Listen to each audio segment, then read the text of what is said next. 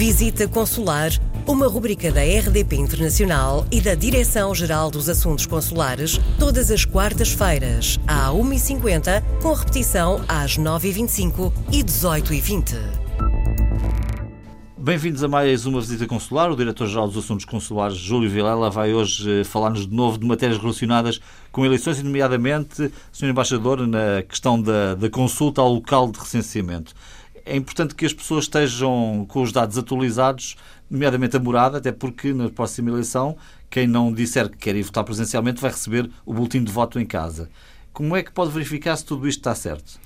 É, de facto, quando, quando as pessoas pretendem votar, devem ter a cautela de saber com antecedência eh, onde é que efetivamente é exercido o seu direito de voto.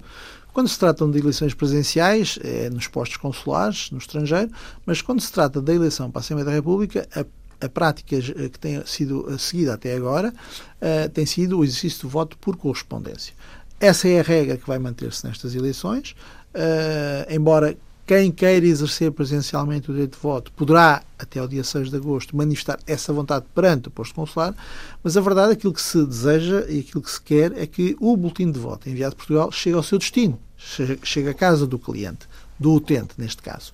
E, portanto, o cidadão nacional deve uh, tomar uh, duas previdências fundamentais. Primeiro, e desde já, porque o pode fazer, verifica nos sites disponíveis do Ministério da Administração Interna ou do Portal do Eleitor o local de voto e, portanto, se consultar o site recenseamento.mai.gov.pt, verificará aí, com a introdução da sua data de nascimento e o número do seu cartão cidadão ou de identidade, onde está recenseado e o local de recenseamento significa que é, para todos os efeitos, a sua morada certo. para a eleição à, para a Assembleia da República. No caso de querer votar presencialmente, o posto consular onde irá o seu direito de voto.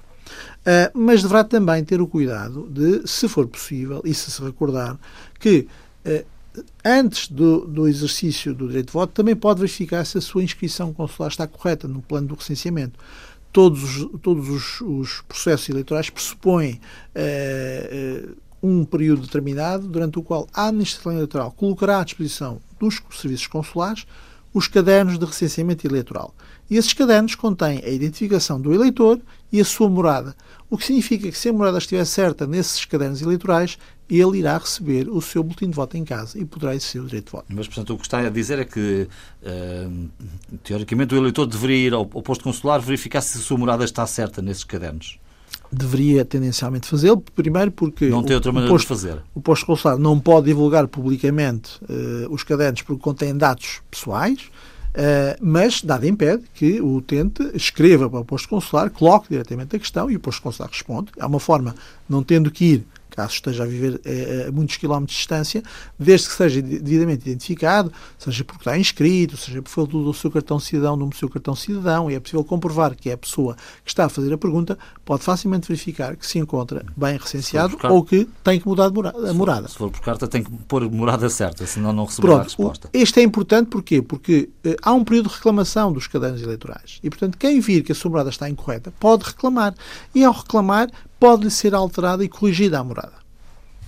Muito bem, ficamos por aqui esta semana. Voltamos uh, dentro de uma semana para mais uma edição. Se tem dúvidas ou sugestões, escreva-nos para visitaconsular.rtp.pt. Visita Consular, uma rubrica da RDP Internacional e da Direção-Geral dos Assuntos Consulares, todas as quartas-feiras, à 1h50, com repetição às 9h25 e 18h20.